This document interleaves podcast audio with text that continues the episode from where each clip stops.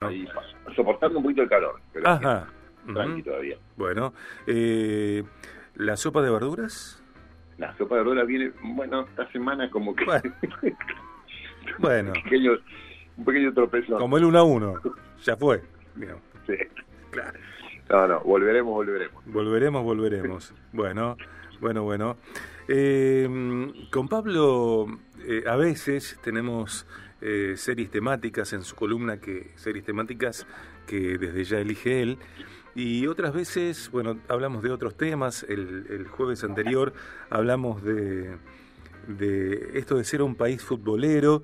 eh, ¿Qué estamos esperando? ¿Qué esperamos de esa pasión de multitudes que es el fútbol? Son solo partidos, hay algo más, hay mucho más. Bueno, la columna de Pablo del jueves anterior, como todas las demás, eh, están disponibles en podcast BDG, en Spotify y otras plataformas.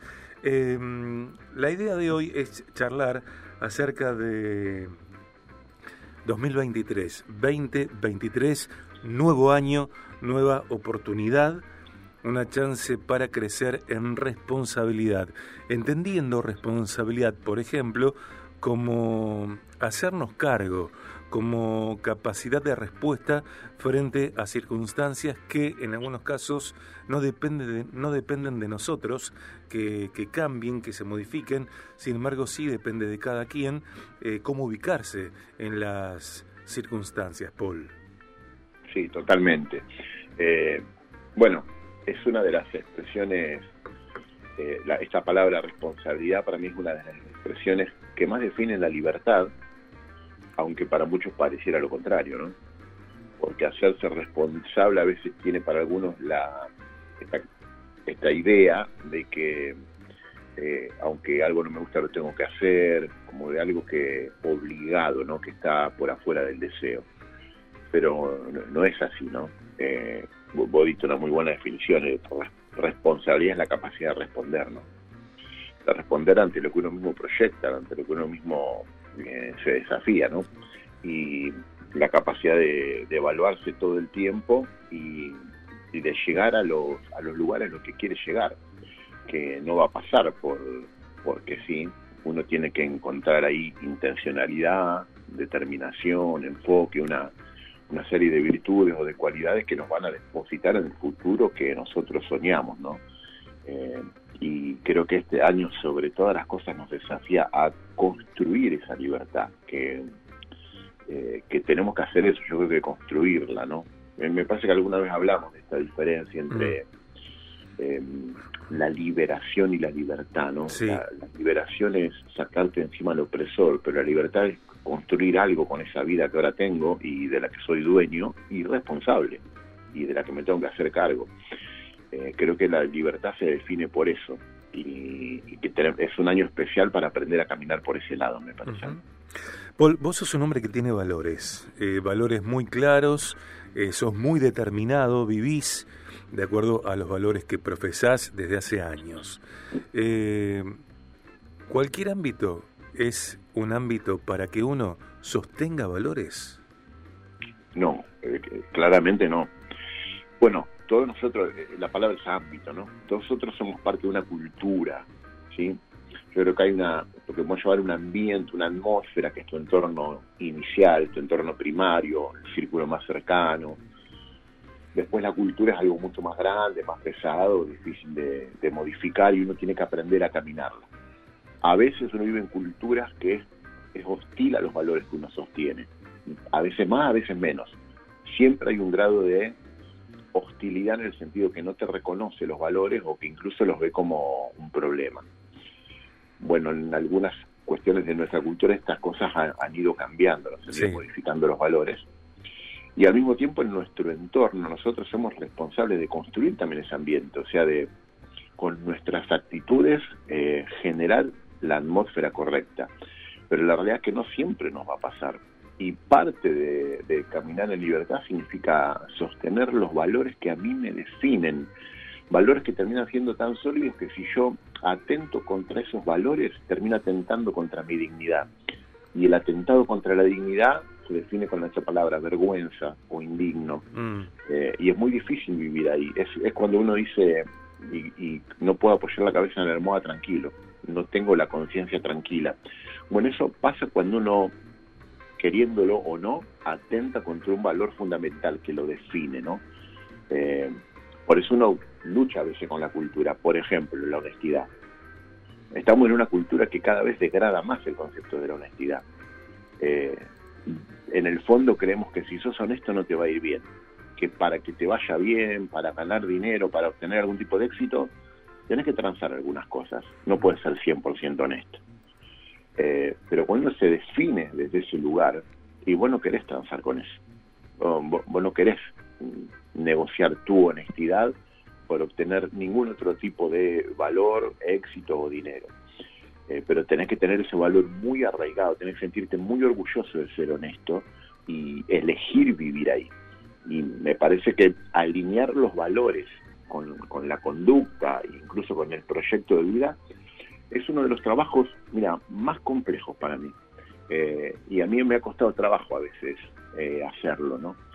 Eh, alinear los valores con aquellas cosas que quiero. Es decir, estoy en un trabajo que me exigen mentir, bueno, no lo voy a hacer. Puedo perder el trabajo, ok, pero no puedo perder mi dignidad. Sé que son, uno llega a encrucijadas complejas con esto, pero me parece que tiene que ver con eso fundamentalmente, que esos valores no son simplemente algo heredado, son algo profundamente ya asumido y que te constituyen, y cuando uno los vive así, es muy difícil negociarlos. Me parece que, nos consolidamos cuando, en lugar de dejarnos llevar por corrientes culturales que responden a lo masivo, sostenemos aquellos valores que, aunque no sean masivos, eh, como vos decís, nos identifican y, y potencian nuestra dignidad. A veces me da la sensación a mí de que personas son muy vehementes en defender algunos valores porque son masivos, que si no lo fueran, eh, bueno, tal vez no serían tan vehementes o cambiarían de, de valores como a mí me parece que sucede también a veces con eh, gente de la clase política argentina que un día está en un lugar, al siguiente está en otro y vos decís, pero sos una veleta, sos una veleta y es, eh, y creo yo que, que, tu palabra pierde credibilidad eh, en esa, en esto de ser un camaleón, ¿no? De estar todo el tiempo acomodándose.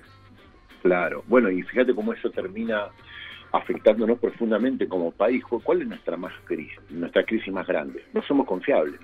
¿Y por qué no somos confiables?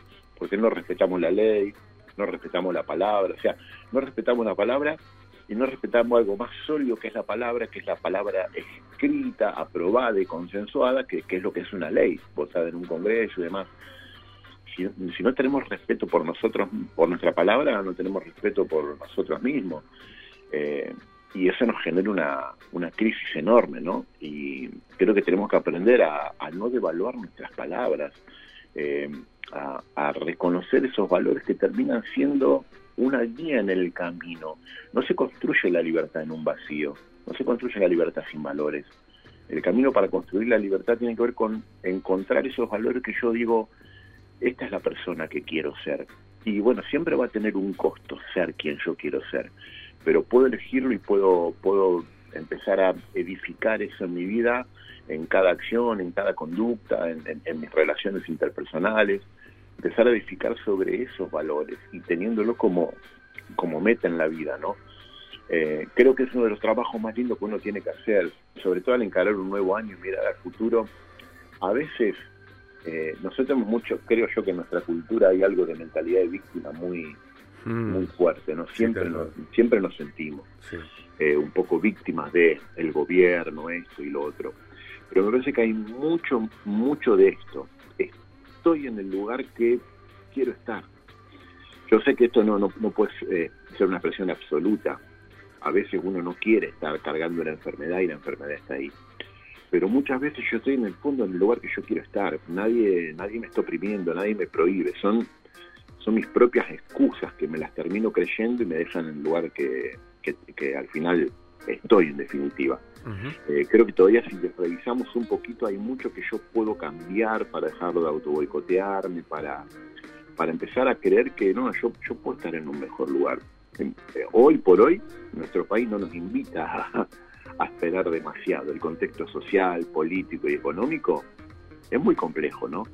Eh, pero yo creo que si uno toma fuerza y, y, empieza a mirarse con, con otros ojos y a, y a entender que yo puedo construir sobre realidades complejas, que a mí me, puede ir bien aunque el contexto no sea bueno. Eh, eso creo que nos aporta mucho de esperanza y yo creo que es así. Eh, muchas veces nos ha ido bien cuando el contexto no es bueno. Eh, y si uno lo, aplica a lo personal, creo que tiene hay un futuro esperanzador por delante. Y sobre todo aquellos que, bueno, yo creo profundamente en Dios, no como un dogma, no como una religión, sino como una persona real con quien conecto. Lo puedo escuchar y creo que me escucha. Entonces de ahí creo en una realidad última, superior y superadora a la que me puedo aferrar para, para construir lo que viene por delante. Eso le da creo que un sentido de propósito extraordinario, de un significado trascendente a mantenernos vivos. Paul querido, gracias por tus contenidos para BDG eh, en esta temporada. Por supuesto, seguimos eh, el año próximo, cada jueves, charlando sobre temas como el de hoy y también eh, en series temáticas. puro valor que seas parte del programa, te lo digo, al aire, fuera de aire. gracias, muchas gracias y excelente 2023 para vos, para María, para los chicos, bueno, para la gente querida. Gracias, amigo. Te mando un abrazo enorme y que tengas un que termines muy bien este año y que el 2023 te, Dios te sorprenda con cosas extraordinarias. Gracias, Paul querido. Allí estaba Pablo Arabachi. Amigos, vamos a escuchar un track BDG en el día cuando Nico Fratini está cumpliendo años. Eh, seguimos festejando nosotros acá, degustando qué rico este champán. Me encanta el, el champucito que estamos disfrutando. También hay un budín chocolatoso. Y en la siguiente media hora vamos a hablar en BDG con una grosa. La amamos. Eh, está en estudios y ¿Existen las casualidades? No, en absoluto. Eh, quédate porque en la siguiente media hora hablamos con Valeria Arca.